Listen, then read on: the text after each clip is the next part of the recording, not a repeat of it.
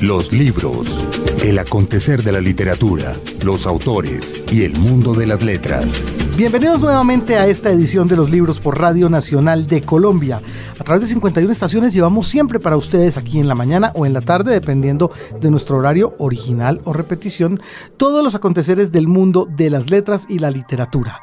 Programa que siempre tiene aquí a un ladito a James González en Control Master y aquí a Margarita Valencia, por supuesto. James amaneció contento. Sí, nos gusta eso, nos gusta eso. Mañana de domingo, pero con la sonrisa de oreja a oreja. Le dieron buen café. Eso, menos mal, eso estaba muy bien. Ojalá que usted también, Margarita, pero se nota, usted siempre A mí, viene muy a bien de mí se me dio muy buen café esta mañana para que Cosa que me alegra, cosa que me alegra. Jaime Andrés Monsalve también estará con ustedes a lo largo de estas dos horas en la que tendremos Margarita y que redoblen los platillos y los tambores. Sí. Nuestro primer premio Rómulo Gallegos en el programa. Sí, Sí. qué gusto. Sí. Y, un, y un gran premio. Así es. Hace poco mm, se nos informó que el premio Rómulo Gallegos, probablemente el más importante que se entrega en Latinoamérica, se le adjudicó al escritor Pablo Montoya, escritor nacido en Barranca Bermeja, pero desde hace mucho tiempo radicado en Medellín, de ahí su muy cerrado acento paisa, como lo vamos a notar ahorita, Sí. con su novela Tríptico eh, de la eh, Infamia. Es muy paisa, pero también es muy santanderiano. Fíjese Ah, sí. que el otro día leí un artículo de Esteban Carlos diciendo, de Mejía, Mm. diciendo eso, y él tiene razón. Tiene ahí... eh, Alguna cosita ahí Sí, de sí. nuestros paisanos santanderianos. Bueno, pues Esteban Carlos Mejía también lo tuvimos en el programa. Vimos eh, la, la nota, en la columna en el periódico, pues por supuesto congraciándose mucho de el muy merecido premio que se le entrega a Pablo Montoya con esta novela histórica llamada Tríptico de la Infamia. Como bien lo dice su nombre, tiene que ver con pintura y tiene que ver también con nuestra historia y un poco con lo que somos actualmente, de alguna manera revisando o debido a esa historia. Así que, de verdad, lo primero es eh, estar muy felices por Pablo Montoya, sentirnos muy contentos porque y agradecidos también de que Claro. este hombre, que además ahora está en el circuito de ferias, este, justo este semestre, haya sacado un par de horas para, para nuestros oyentes. ¿Y qué horas, Margarita? Porque el hombre estaba muy pendiente de un vuelo que tenía que tomar un par de minutos después a, a Medellín. Sí. Lo iba a perder incluso, estaba feliz. Cosa que a mí me alegra mucho. El hombre todavía está preguntándose si las risas, si los momentos más cálidos del programa los editamos, ¿no? Él está esperando una cosa así ceñuda, seriota, solemne, y no. Pues resulta que no. Lo que más nos gusta aquí en este programa Eso. es pasarla bien. Pasarla bien, es Y cierto. creo que ustedes se han dado cuenta en, en sus hogares, en los programas que ya van más del 170. Sí, qué, 170 qué bárbaro, siete- ciento setenta y cuantos. Imagínense. Qué bien, ¿verdad? Bueno, sí, sí, sí. Estamos muy contentos por toda la, la audiencia y el apoyo que hemos tenido gracias a ustedes, oyentes de la Radio Nacional. Pablo Montoya, ganador entonces del premio Rómulo Gallegos este año, autor muy colombiano, estará con nosotros a partir de este momento después de escuchar a Margarita y su nota del editor. La nota del editor. Hace unos días el escritor antioqueño Esteban Carlos Mejía escribió en una nota laudatoria de su coterráneo Pablo Montoya que había tenido la oportunidad de conversar con él ante el público en un libro, la decimaquinta Feria del Libro de Bucaramanga, organizada por la Universidad Autónoma de Bucaramanga. Esta seguidilla de ferias que empieza en Bucaramanga en agosto, va hasta el 29, siguió con la decimoprimera fiesta del libro de Cúcuta, organizada por la Biblioteca Pública Julio Pérez Ferrero entre el 31 de agosto y el 5 de septiembre. También allí abrió Montoya con una conversación con Héctor Abad. Tres días después se inauguró la sexta Feria del Libro de Manizales del 8 al 12 de septiembre, organizada por la Universidad de Caldas, el Festival Internacional de Teatro de Manizales, la Alianza por la Lectura y el Ministerio de Cultura. Y antier empezó la novena Fiesta del Libro de Medellín, que va hasta el 20 de septiembre. El circuito se cierra en Cali con la nueva Feria Internacional del Libro y las Culturas de Cali del 8 al 12 de octubre, con énfasis en las culturas afroamericanas de Colombia y el continente. La menos provinciana de todas es la Feria de Bucaramanga, escribió Esteban Carlos Mejía, y vamos a aprovechar el pie para alabar justamente el carácter provinciano de las ferias, de todas las ferias, cuya razón de ser es la posibilidad del diálogo entre pequeñas comunidades. Esta proliferación de ferias del libro en el país no puede ser sino una buena señal, no tanto sobre el estado del comercio de libros, como del estado del diálogo y el intercambio de literaturas y hábitos, que fortalece lo local al ponerlo en contacto con el mundo.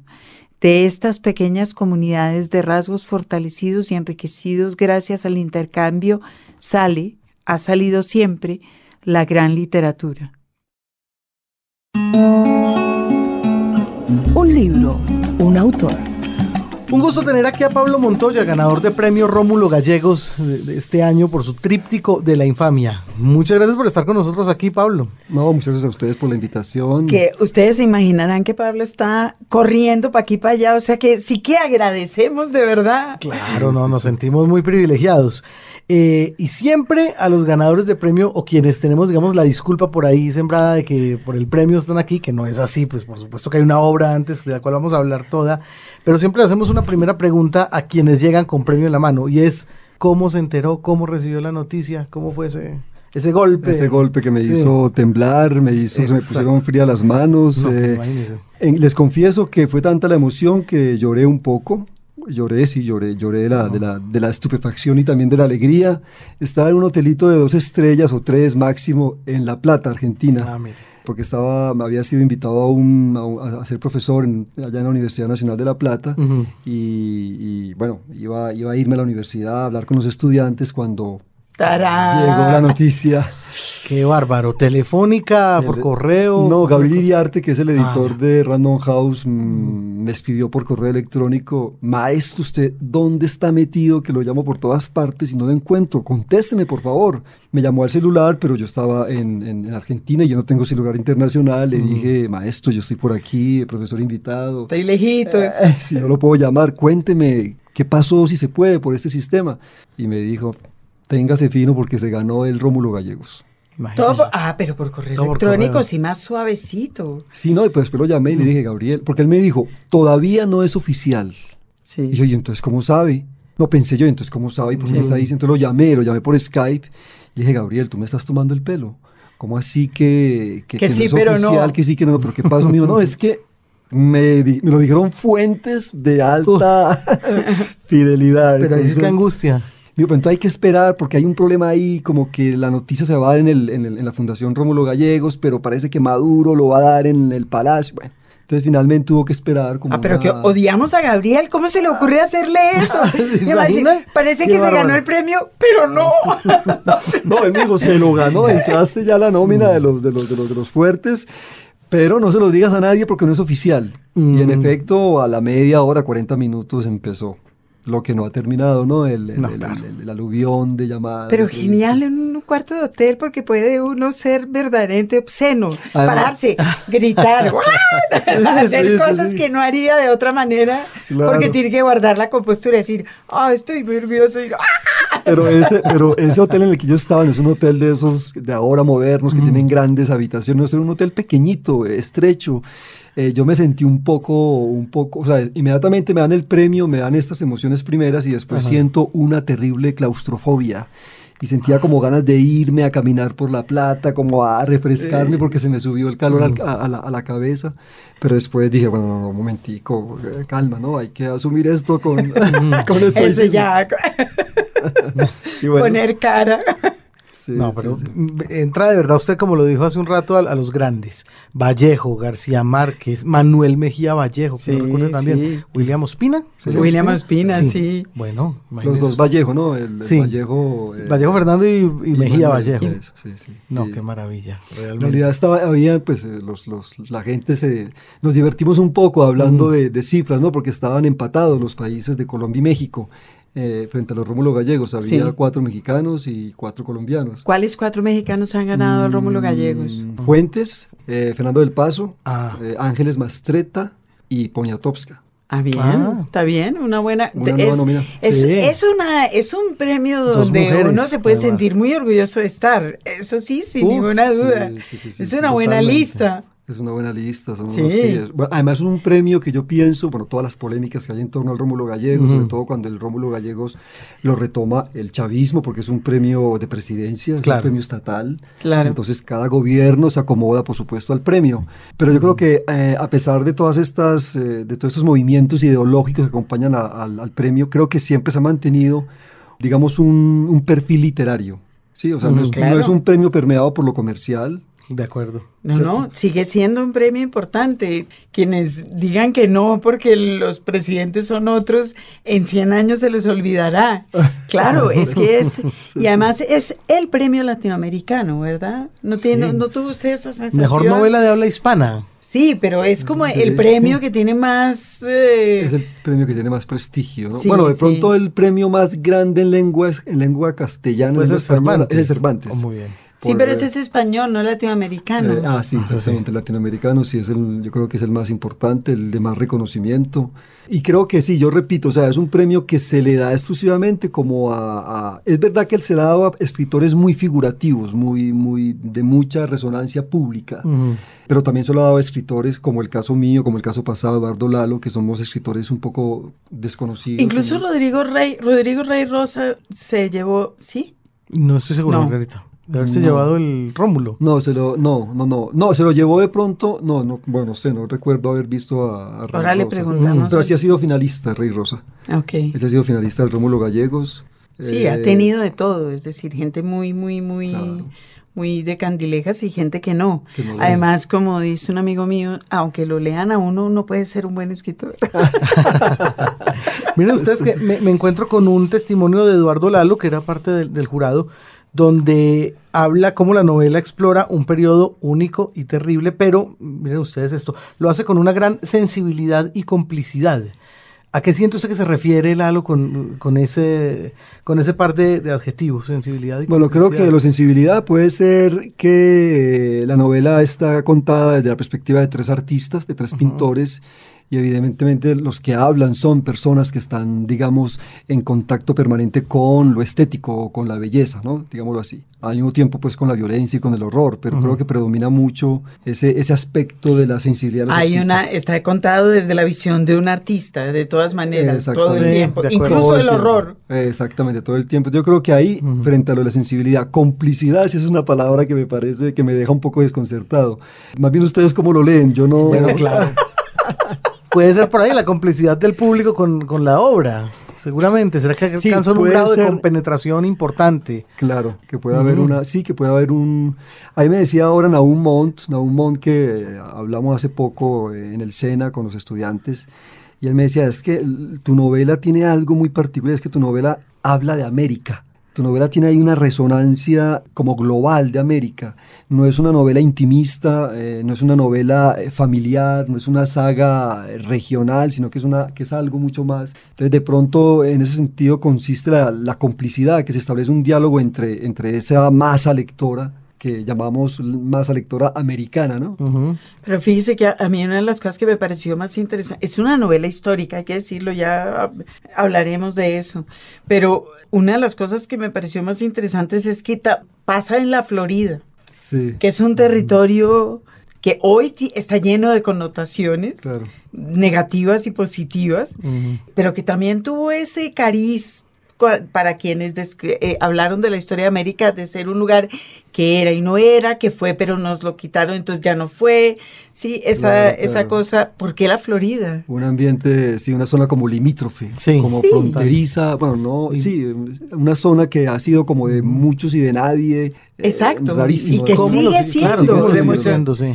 Sigue- bueno, en realidad la Florida es porque la, la primera parte de la novela recrea la el viaje que hace una expedición protestante hugonote francesa a esas tierras. Eh, los hugonotes estaban perseguidos por, por, el- por los católicos y estaban un poco desesperados y necesitaban buscar un lugar donde, donde pudieran radicarse y vivir tranquilamente en paz. Una comunidad de paz, como llamaríamos ho- hoy en día, ¿no? Como una hippie.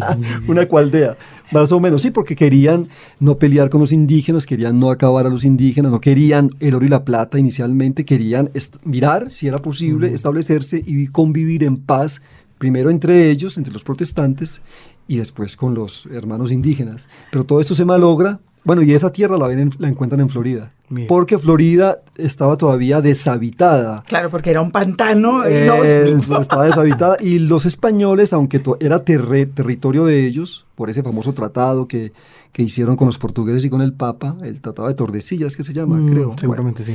Esa parte les correspondía a España, pero España había llegado hasta Cuba o hasta las Antillas Mayores. No habían todavía entrado a la Florida. Y llegan los hugonotes, se establecen ahí. Se da cuenta Felipe II y se pone bravísimo, ¿no? A esa gente hay que sacarla de ahí Claro. y envían. Ese es mi triciclo. Exactamente. Ujú. ese es- y, ahí- y- claro. Y luego viene el exterminio por parte de las tropas españolas, y eso es lo que yo cuento un poco en la primera parte. ¿Y ese fue su punto de partida entonces? Yo me preguntaba si había sido la Florida, si había sido un tema o si fue esto que usted está empezando a contar. Yo quería hablar de la expedición de los hugonotes. No, en realidad yo fui encontrando, como son tres pintores, yo me fui encontrando mm, progresivamente en el tiempo a cada uno de estos pintores. Primero encontré a Lemoine, luego a Debris y el último que encontré fue Dubois.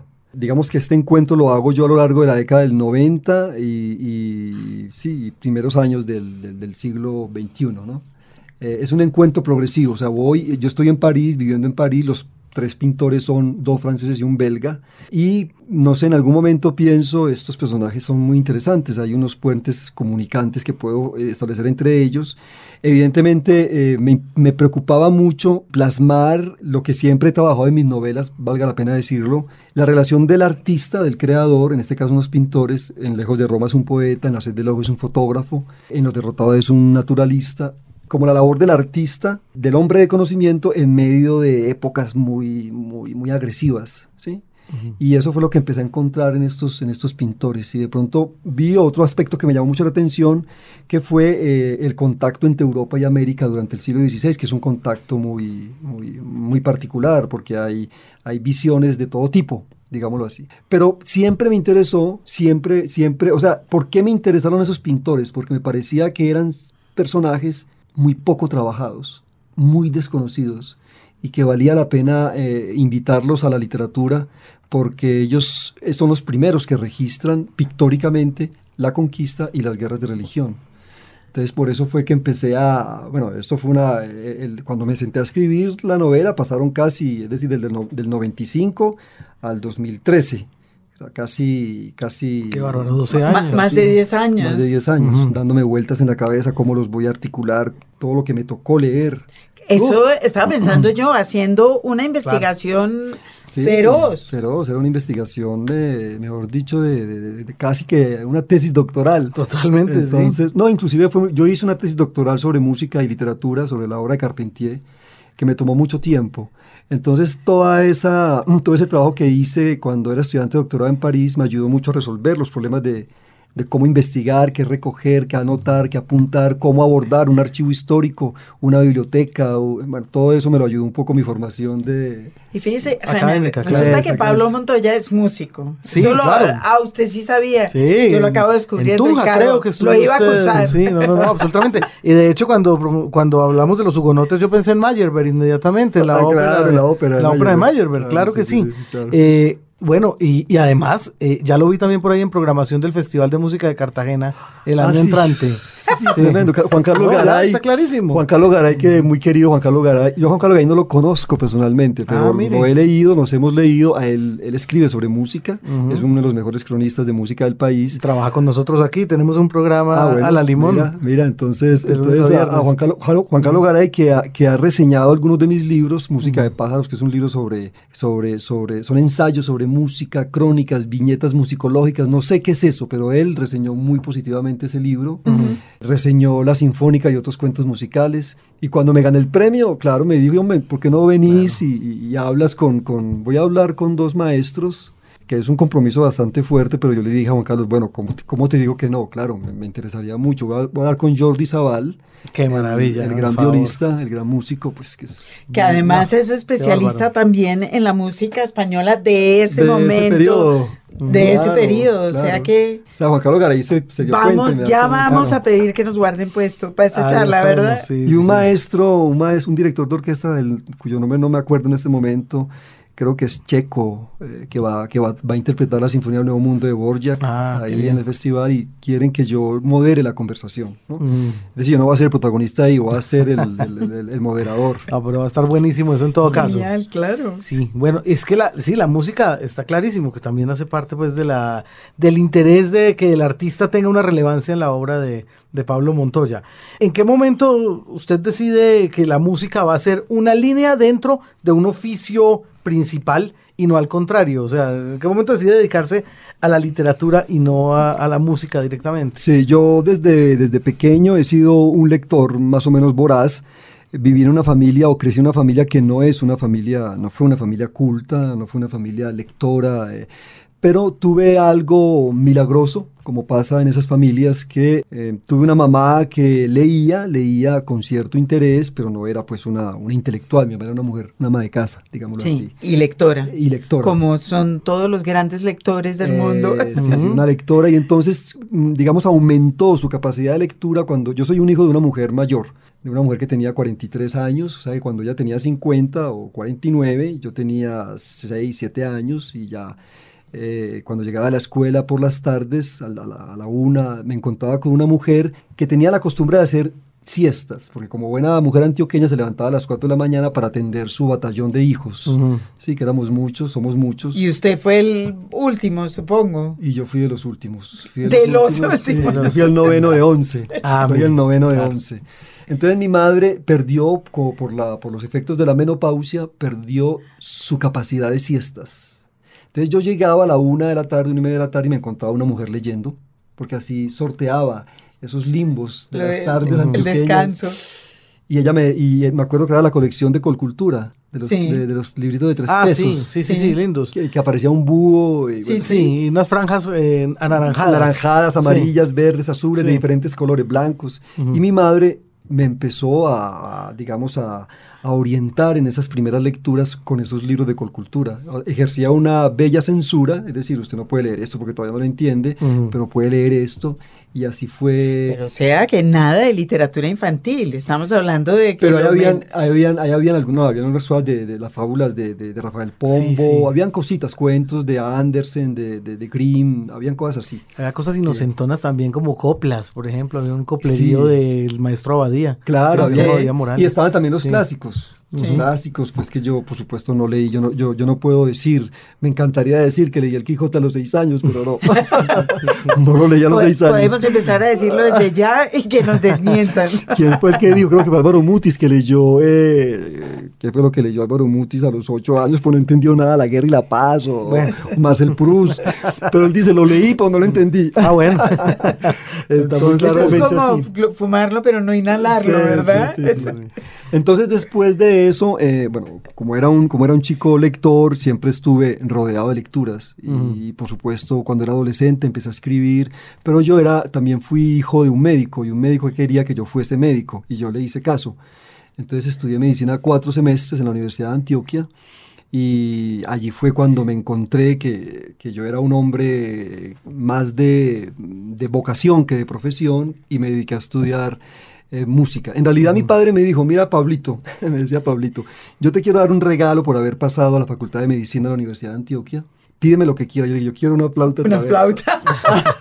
Además quiero que me pagues unas, unas clases. Ajá. Entonces di con un excelente profesor de flauta que se llama Gabriel Uribe. No sé si ustedes... Gabriel Uribe. El, gran flautista. el- sí, eh, yo no sé si él tiene que ver con Blanca Uribe, con la pianista. claro, es el papá de el Blanca papá de Uribe.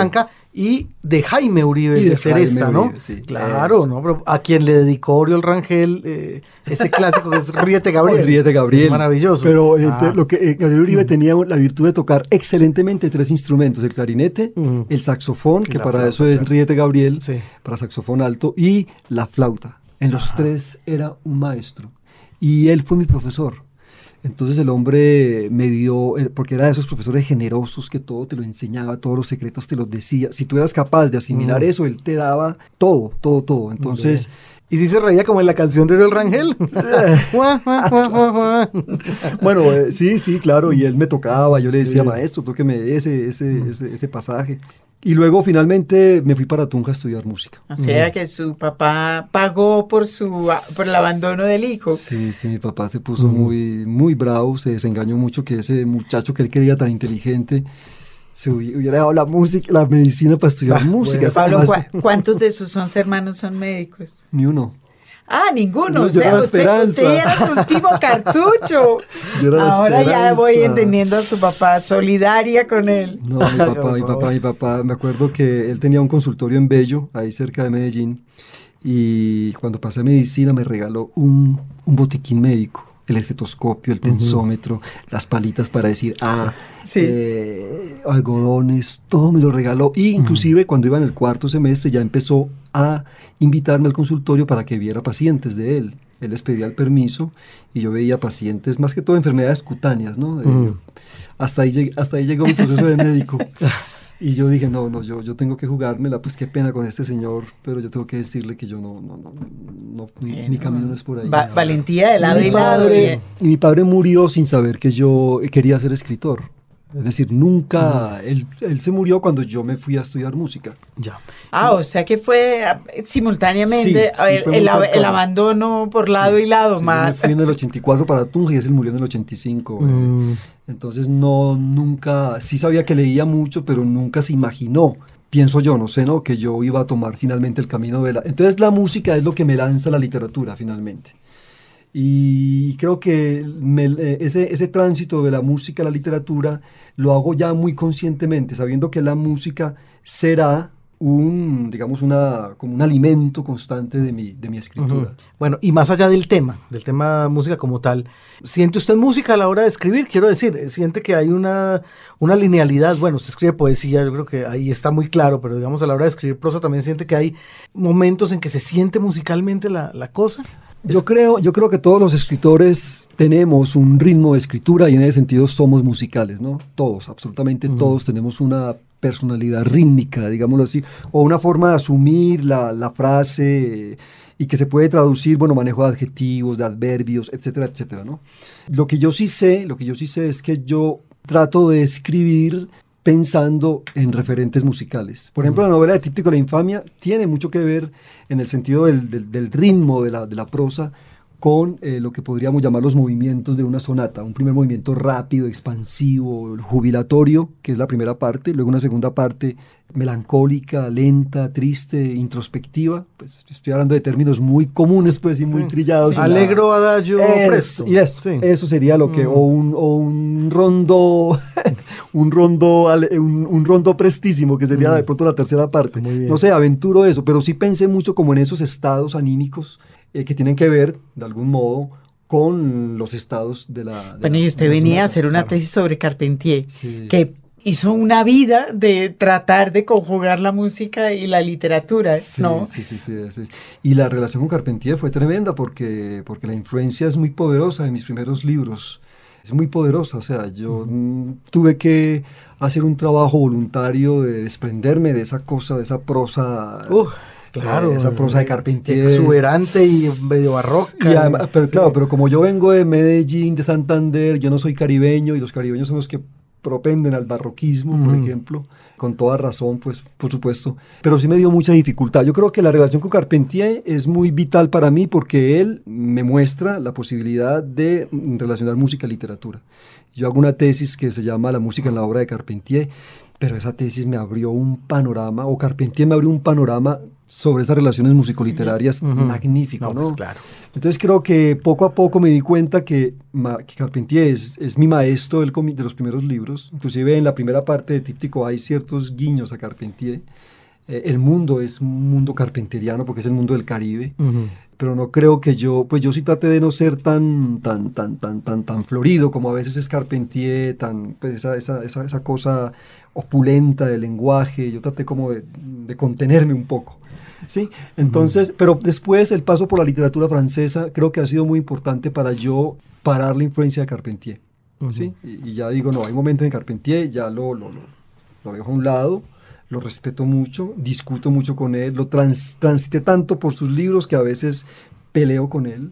Sí, discuto mucho con tiene él. todo el derecho. Sí, lo que hacemos Claro. con, con- con- cuando nos pasa eso. Con los escritores amados. Eso sí, Sí. que terminamos peleando con él, ¿no? Eh, eh, entonces, eh, sí, yo creo que, que Carpentier aparece mucho en mis primeros libros, en los, en los libros de aprendizaje, en los libros en que uno sabe que está imitando, porque uno, Sí. uno, uno comienza a que no está copiando estructuras de, de otros libros y de, de grandes escritores. Bueno, y Carpentier, qué buen maestro, porque es en eso era un, era un monstruo. Era- sí, era un claro. hombre que entendía como cómo armar una... Uno no se lo imagina él diciendo, no, yo iba viendo a ver qué iba a pasar, jamás. yo siempre me lo imagino teniendo como Claro, sinfonías no. en la cabeza y Sí, ya... Es impresionante, Carpentier es impresionante. Es, es sí lo que tú dices, es un monstruo. Sí. Por el momento es un monstruo que uno dice, ¿cómo, ¿cómo es posible que este hombre haya, haya tenido tantas cosas en la cabeza y escrito todo? Yo recuerdo El siglo de la luz. El siglo de la luz Uf, es un libro claro. prodigioso, ¿no? Sí. Hay unos que no son que no me gustan mucho. No me gusta mucho La consagración de la primavera. Eso porque le iba es, un libro, es un libro un poquito panflet, panfletudo, ¿no?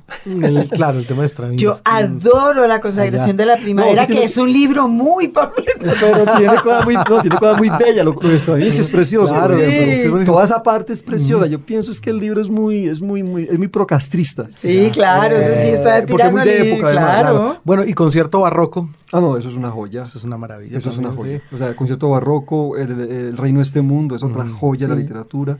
Yo aprecio mucho un libro del que se llama eh, El arte y la sombra, que también, y los cuentos de Carpentier son, es decir, yo me les Sí. quito el sombrero a esos cuentos. Siete cuentos escribió en Qué su vida, bárbaro. pero los siete son magníficos. Bueno, y abandonó a Carpentier por los franceses para poder sacudirse esos excesos No, no solamente, porque mira, tropicales. por ejemplo, yo, para, el- no, yo, yo, tengo, yo tengo unas influencias un poco más, ya, ya posteriores a Carpentier, a Borges, que también influyen mucho en mis libros, eh, sobre todo a la hora de escribir estas prosas poéticas breves de Ah, sí. viajeros, eso es, yo sé que eso es muy borgiano.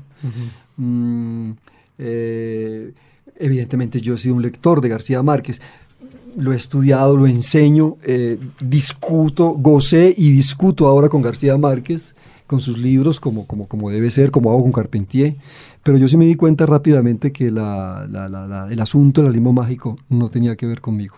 Ok. Es decir, yo dije, no, no, eso no, es decir, eh, respeto mucho el estilo, eh, la imaginación, eh, el oficio, pero ese mundo del ánimo mágico no es mi mundo. Yo no me voy a meter ahí porque ese mundo creo que ya está acabado. Sí. Yo creo que ese mundo está, lo comenzó él o, lo, lo- lo- o fue uno de los iniciadores de, ese, de, esa, de esa estética y lo acabó él. Sí, pero además yo creo que usted, Sí. su generación, digamos, tuvo otra generación que se interpuso en esa oleada de influencia Claro. y que les claro. permitió a ustedes como buscar otra, otras maneras de hablar. Claro, entonces mira, cuando yo viajo a Francia, inclusive antes, pero yo, a mí me, me, me- me impactan muchos ciertos escritores que abordan novelas históricas. Por ejemplo, me impacta mucho, mucho Margaret Yourcenar. Ujú. Ella me impacta mucho. Eh, me impacta mucho, mucho Robert Graves, por ejemplo, los libros sobre Roma, esto me- yo Claudio, esos libros me parecen. Sí. Me, me impacta mucho eh, Hermann Broch, La muerte de Virgilio. O sea, a mí esas, yo sé que son grandes catedrales. Claro, Como- eso le iba a decir son yo. grandes libros y yo hago parte de una generación de escritores colombianos que se han negado y lo han dicho públicamente, no proster- no, no inclinarse ante esas novelas Ante las catedrales. Pero claro. yo sí, yo sí, yo sí me inclino ante ellas. Bueno, me inclino como un devoto cristiano, sino Pues sí, que- no, pero, pero si hace me- la tesis sobre, sobre Carpentier, está claro que le gustan las Sí, catedrales. Sí, me gustan las catedrales, Claro. me gustan esas novelas. Entonces, eh, ahí es cuando viene eh, mi paso por Francia y yo encuentro una serie de escritores franceses que, me, que me, van a, me van a impactar mucho para desprenderme un poco de ese barroco que nosotros frecuentamos con Carpentier, con Lezama Lima, con eh, Cabrera Infante. Infante, con García Márquez, Sí. con Germán Espinosa, o Claro. sea, todo ese... Yo encontré un escritor que me ayudó mucho a desprenderme de, bueno, los escritores franceses en general, pero hay una, hay como una línea que me ayuda a, a uno- un- un conjunto de escritores que me ayudan a, a encontrar como otra posibilidad eh, expresiva, Sí. que son eh, eh, Pascal Quignard, el escritor francés, bueno, primero Albert Camus, Albert Camus, sobre todo el del extranjero. Luego viene eh, mi, mi, paso por André Gide también. Y luego vienen esos escritores de frases cortas, breves, que son Pascal Quiñar. Yo creo que a mí me abrió un mundo expresivo y me ayudó ya como a pensar en un, un tipo de frase no muy florida, sino un poco más contenida, sin desconocer lo poético, ¿no? Y yo estoy pensando, yendo a hablar, usted que toda la vida leyó como escritor, es decir, como saqueador de tumbas, ¿o no? Es que lo estoy oyendo. Sí, y los libros míos están llenos de referencias diciendo, esto es así, esto se hace así. El libro, los libros míos están llenos de, de, esas lecturas que yo hago. Pues yo creo que yo sí convoco, en las, en, las, sobre todo en las novelas, ese montón de, pues que el escritor, o un escritor como yo, eh, vives en función de la lectura. Claro, pero hay algunos escritores que logran leer al margen de su oficio. Usted evidentemente no. No, no, no, yo no, yo, yo, yo involucro todo eso allí.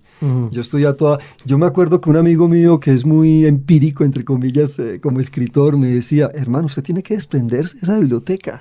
Usted con esa biblioteca no va a llegar a ninguna parte. me lo decían una vez tomando una cerveza ahí frente al Pompidou, un poco de ebrio los dos, ¿no? Porque él era el, él era el que abogaba por lo espontáneo. En la, plaza Igor Stravinsky, además. ahí al lado no, no, esa biblioteca suya, hermano, no, no, no va para ninguna parte. O sea, usted, usted no va a encontrar su voz hasta que no se desprenda de, voy a emplear una palabra fuerte, de esa puta biblioteca que tiene en la cabeza. Ah, muy bien. Pero yo no le, creo que no le he hecho caso del todo, ¿no? Porque me parece muy difícil, me parece muy difícil desprenderme de, esas, de esos escritores queridos, eh, leídos, releídos, bueno. Pero no, no, te déjame antes que dijo del todo. O sea que el consejo sí caló. Sí, sí, sí, claro. Si no los hubiera podido sacar, no habría podido escribir el tríptico. Seguramente no habría podido escribir la mitad de las cosas. Claro, claro. Sí, es verdad que también uno, claro, uno cuando escribe encuentra su voz, ¿no? Debe encontrar su voz y esa voz muchas veces... Eh, se encuentra cuando uno ya ha transitado por muchos... Hay unos que la encuentran de una, ¿no? Rápidamente, hay, hay casos de precocidad literaria por ejemplo, bueno, el célebre caso de Rambó, eh, el caso de García Márquez, por ejemplo. Javier Marías. Bueno, García Márquez nos hizo padecer hartas páginas horrendas antes de encontrar la voz. pero, bueno, pero, en la hojarasca aparece. A mí lo que me gusta es esa, esa insistencia. Vargas Llosa, Javier Marías, sí. Rulfo. Hay otros que nos demoramos un poquitico más en encontrar la voz. Pablo, lo vamos a invitar a que nos lea un fragmento de Lejos de Roma, si le parece. Bueno, voy a leer un capítulo de Lejos de Roma que se llama La Epístola, que ya es, estamos ya casi al final de la novela. Eh, es una carta que Ovidio recibe en el exilio de uno de sus amigos, mm, un bibliotecario llamado Higinio. No es fácil hablar del exilio cuando estamos en un supuesto centro. Quienes deberían hacerlo serían aquellos que, como tú, padecen las contingencias de la marginación. Sé muy bien que frente al tema de la expulsión de los hombres de sus tierras se cae en el terreno de la relatividad. No existe un único centro en los reinos del universo. El centro está en todas partes siempre y cuando haya un hombre sensato habitándolo. La geometría, que es una ciencia que los jóvenes deberían estudiar con más juicio, afirma una particularidad similar frente a los posibles centros de la circunferencia. Así Roma es para muchos hombres la consecución de una forma de vida que ellos catalogan como la única capaz de testimoniar sobre un supuesto centro universal. Pero yo he vivido tanto el alma humana desde los libros que estoy convencido de que Roma y todo centro erigido por los hombres no es más que una ilusión. Una ilusión magra, pero que tal vez sea la más duradera en eso que hemos concertado en llamar historia. Vivimos, Ovidio, en una constante fugacidad que engaña y hace creer que somos permanentes. El exilio es prueba, a veces feliz, a veces amarga, de ese itinerario inevitable. Considera entonces este primer indicio. Tú que estás exiliado en Tomos y yo lo he estado en Roma. Y ahora, próximo al fin, lo estoy en este rústico poblado de la Hispania baética. Soy un exiliado entre sus callejas y en sus moradas campesinas. Soy un exiliado cuando una ligera recuperación de la enfermedad me permite caminar por entre los senderos que huelen a olivas frescas. Y más todavía fui un exiliado siempre entre los libros de la biblioteca romana que traté de administrar. Y lo sigo siendo en la pequeña galería de estantes que hoy me susurran las verdades endebles que quiero transmitirte. No hay y en este sentido somos ciudadanos de geografías parecidas, mejor lugar para comprender la fisura del que no se siente de ninguna parte que sumergirse en los libros. Sobre todo en aquellos que intentan trazar el paso de los hombres en la tierra, ese trasegar intermitente en busca de una felicidad que no existe. Creerás mientras lees estas líneas que aspiro a consolarte, pero no es así. Sabes que he procurado afincarme en la lectura de ciertas consolaciones escritas por hombres sabios, y que apruebo el hecho de que existan desgraciados que han sido visitados por el infortunio y la muerte de sus seres queridos, capaces de seguir resistiendo a partir de una mera lectura el desolado espectáculo de la vida. Dulcificarse en lo que leen los ojos y pronuncian simultáneamente los labios es el mayor de los consuelos y más aún si esa lectura nos define la extensión de alguna de nuestras amarguras que habíamos creído indefinibles. Yo mismo te confieso sentí alivio al leer las vicisitudes del leproso de Uz. Mis amigos judíos de Roma acaso equivocadamente trataban de convencerme de que no ha existido en el mundo un tormento más atroz que el del viejo, que poco a poco lo va perdiendo todo, su salud, su dinero y su fe, en medio de las cercanías de los suyos. Me dirás con justicia y yo hube de indilgarles un reproche parecido que Job jamás fue expulsado de su tierra. Quizás tengamos razón, una cosa es enfermarse y perder paulatinamente todos los bienes con los amigos cerca, y otra muy diferente, y tú lo corroboras mejor que nadie, sufrirlo lejos del calor familiar. Bien sabes en todo caso que me inclino más hacia el sufrimiento que no cesa cuando se trata de observar esa materia imprecisa y casi siempre mezquina de la que estamos hechos los hombres aunque prefiera los tormentos que Tántalo y Sísifo representan con holgura entre nosotros, sé que un poema, una tragedia, la visión de una estatua en los templos o las figuras de un vaso donde tomamos el cálido vino, la jaculatoria hecha con el corazón y no con la inteligencia, suscitan el necesario lenitivo. Hace poco leí una frase, hay que vivir con esta persuasión, no hemos nacido para un solo rincón. Nuestra patria es todo el mundo visible. Si la verdad respira en esta sentencia, Ovidio, ¿por qué entonces padecer en el exilio? Y no es que te reproche el tono de alguno de tus poemas, solo te transmito mis maneras de leer, solo estoy siguiendo la dirección que mantuvo nuestra amistad enraizada en los libros. En otra parte de su tratado sobre el suicidio, el gran estoico escribe, Mientras pueda seguir dirigiendo mi espíritu hacia la contemplación de los seres celestes, ¿Qué importancia puede tener el suelo que piso? Imagino que a veces en tomos has pensado en la probabilidad de que en el exilio exista una forma especial de la felicidad. Los hallazgos en la escritura o eso que algunos llaman un poco ociosamente el reconocimiento en los otros como parte de acceder a la divinidad. No voy a provocar un escándalo al confesarte que mi pensamiento moral es una mezcla de lo que dicen los estoicos con lo que claman los delirantes admiradores de la cruz que pude escuchar en los foros de Roma. Pero mi percepción me alcanza para suponer que estas creencias conciben el camino por el mundo como una suerte de exilio. Visto desde la perspectiva de ellos, este no es más que un castigo estimable, una condena excelsa, una circunstancia irrepetible que se nos da para poder aprender a morir y encontrar a Dios. Los libros. Radio Nacional. Un libro, un autor. Pablo Montoya es nuestro autor invitado de hoy, ganador de premio Rómulo Gallegos con la novela Tríptico de la Infamia. Y bueno, novelista, cuentista, ensayista, eh, también poeta. Eh, ¿Cuándo tiene usted una idea, Pablo? Y, y, esa idea, ¿cómo sabe usted en qué se tiene que convertir? Si en un relato breve, si se puede manejar a la manera del ensayo, como bien pudo haber pasado perfectamente con cualquiera de los protagonistas del tríptico de la infamia, o cuándo es una cosa que se debe llevar a la poesía. ¿Qué siente usted al respecto? Es una pregunta bien, bien, bien complicada, bien difícil, que me pone en aprietos, porque en eso hay algo como intuición, ¿no? Como de... Eh, yo tengo un libro, por los libros míos de prosas poéticas o de poemas en prosa están dedicados a personajes. Uno dedicado a viajeros, otro dedicado a músicos, que se llama Programa de Mano, otro dedicado a pintores, que se llama Trazos. Eh, y son pequeñas condensaciones de la vida de cada uno de esos personajes eh, eh, en, tonos poéticos, pero sé igualmente y de alguna manera creo que, esos libros me han ayudado mucho a elaborar las novelas de después, que esos, que esos textos poéticos pueden ser dignos o, son susceptibles a ampliarse. Viajeros. Viajeros es un libro que yo lo quiero mucho y que me parece muy significativo en mi, en mi, proceso de escritor porque es un libro que yo considero cantera. Es un libro que yo publiqué en el 99, 1999, que lo publiqué en París, entre, que lo escribí en París entre el 95 y el 97. Es una breve historia del viaje, ¿no? A partir de textos cortos sobre viajeros de la historia y viajeros ficticios de la imaginación, ¿no? Eh, pero allí están Ovidio y después viene Lejos de Roma. Claro. Que es, digamos, pues, es decir, el origen está en ese texto de viajeros. Eh, luego viene Los Derrotados.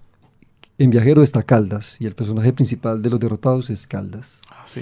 Luego viene eh, en Viajeros está Bartolomé de las Casas y Teodoro de Brie, que son personajes fundamentales en el tríptico de la infamia no es que esté diciendo que cuando escribí Viajeros estaba pensando en las novelas futuras, sino que lo que quiero decir es que en esos textos poéticos eh, yo los considero como semillas muchas veces, ¿no? Son, son, sí, yo los concebí como, como pequeñas expresiones poéticas, como mini cuentos, inclusive muchos de mis textos, de mis prosas, de mis poemas en prosa han sido antologados en, eh, en, antologías de, como, sí, microcuento. de ficción, de microcuento. Entonces, no sé, esto es para decirles que, yo le he apostado mucho eh, como a, esas, a esos deslizamientos eh, fronterizos, ¿no? Entre un género y otro. Es una literatura que se llama anfibia, eh, recordando pues a que hay el anfibio está en el agua y está en el aire, en la tierra, perdón.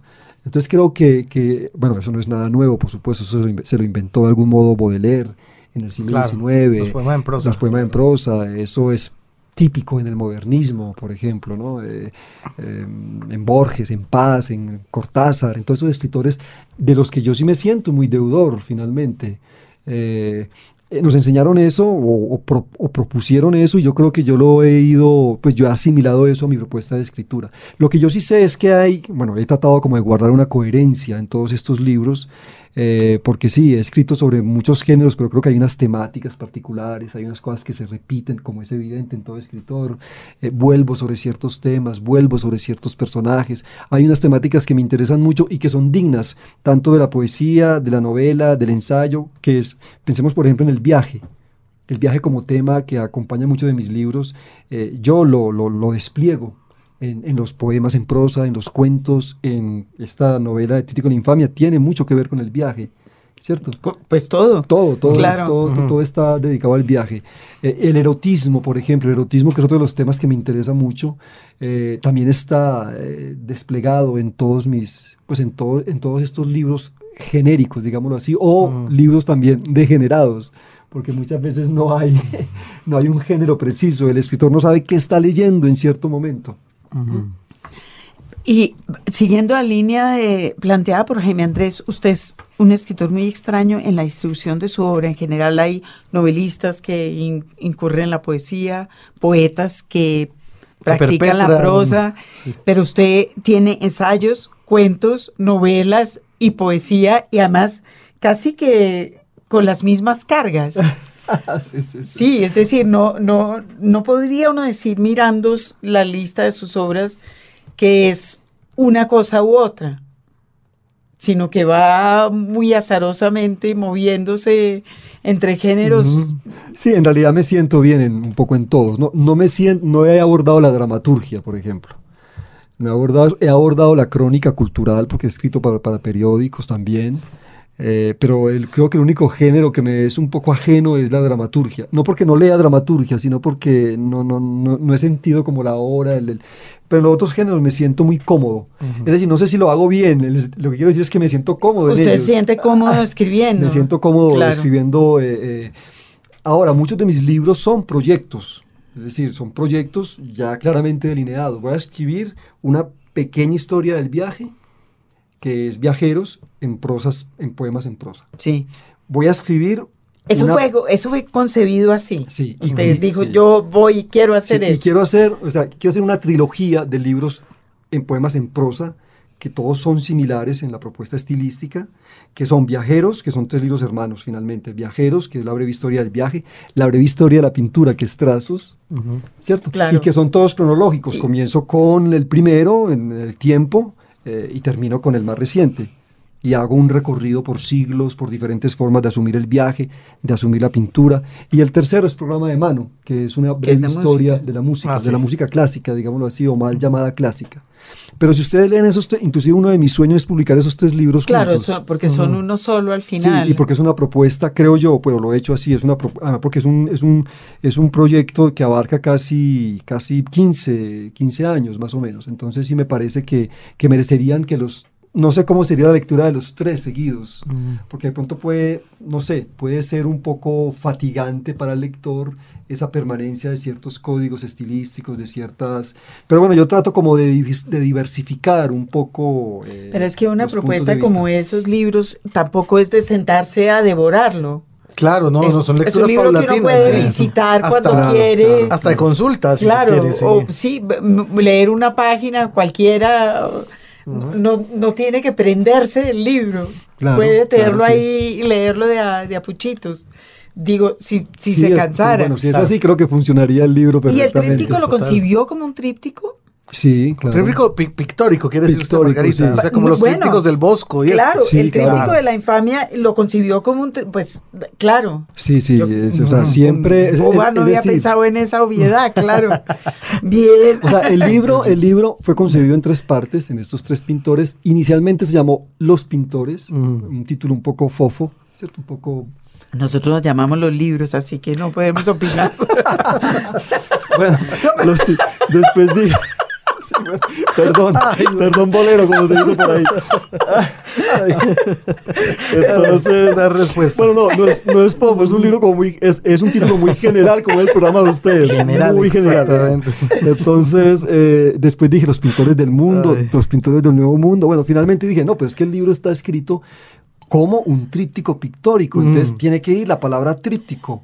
Inclusive el libro puede leerse, inclusive Nahum Mon me dijo en estos días, leí la primera vez tríptico de, de- de la, desde la primera parte hasta la última. Mm. Lo leí una segunda vez al re- eh, de adelante Sí. para atrás Ah, sí. y funciona perfectamente. Y dije, no, pues que Nahum se puede leer, tú puedes leer un, un primer, una primera parte como un relato independiente Sí. como, como un novel tríptico, ¿no? Pero también como un novel tríptico hay una propuesta cabal, pues global, total. Eh, entonces, Claro, en realidad esa era, esa era mi pregunta sin la asociación a la pintura. Era si, había, si lo había concebido así, porque es una estructura compleja de manejar Sí. literariamente hablando.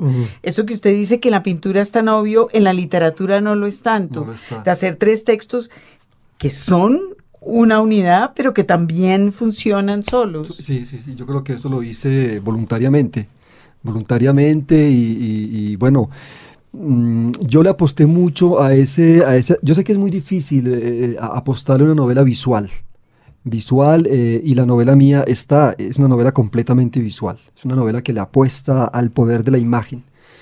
Eh, es decir, la literatura está fundada en la imagen, por supuesto, ¿no? Sin duda alguna, pero eh, lo que yo me refiero aquí es que aquí hay un soporte pictórico permanente. De tal manera que el libro podía leerse con un iPad al lado, ¿no? Sí. Y ustedes van mirando cuál es el cuadro Claro. del cual Eso se está sería hablando. genial, claro. Sí, inclusive hay una propuesta un poco, un poco loca, pero me parece también acertada de un amigo que vive en Italia, donde se va a publicar la obra en italiano, y él quiere hacer una edición artística con todo el soporte pictórico de la novela. Y yo digo, Guau. ¿pero ¿cuántas páginas nos llevará eso? Divino. Pero creo que es un ¿Qué libro, formato y todo. un formato claro. de libro de arte, Tiene que ser así. de libro de arte, sacar unos, sacar unos 500 ejemplares, distribuirlos gratuitamente en ciertas personas y poner todo el soporte pictórico, porque yo trabajé sobre ese soporte. Pero Es decir, yo genial trabajarlo del iPad. Sí, es claro, decir, es trabajar una app en donde uno pueda ir siguiendo. Entonces, Claro. usted trabajó con todo con eso. todas esas láminas. Pues no en la, en la mesa, pero sí en el computador. Recuerdo que el capítulo dedicado a- al exterminio indígena, la última parte, que son los 17 grabados que hizo de Brie sobre la brevísima destrucción de las Indias, yo cogí esos grabados en una edición pequeña que tengo con lupa. O sea, lupa mirando, mirando el detalle de cada de cada, de cada, de cada Grabado. grabado, ¿no? Y después el capítulo es justamente esa mirada que yo hice, trasladarla, a, digamos, al, al, al- a una especie como de formato ensayístico, ¿no? Porque este capítulo está muy atravesado por, la, por la mirada ensayística. Eh, que es un, miren, yo les voy a hablar de fantasmas que yo tuve cuando estuve escribiendo esa novela o ese capítulo. Ese capítulo está casi al final. Ya hemos transitado por suficiente barbarie, ¿no? O sea, ya estamos un poquitico hartos de sangre. Creeríamos. Entonces yo dije, uy, pero al final coger al lector, pobrecito, que ya está hastiado de tanta mierda, y ponerlo nuevamente Eso que no es mierda, son intestinos, Eh, sí, es una sesos, cosa- pedazos, cabezas. Pero entonces yo dije, no, pero lo que yo voy a hacer es que yo tengo que, eh, primero, no, no, voy a, no quiero caer en la denuncia fácil.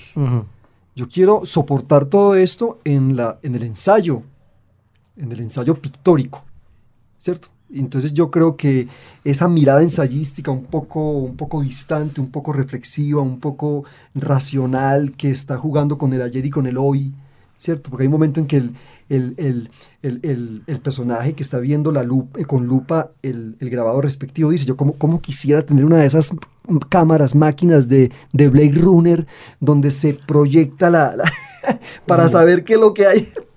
Y suposiciones, invenciones de ese tipo, que me parece que le dan como un gustico más interesante a, a- a ese capítulo tan tenebroso y tan, y tan áspero. Claro.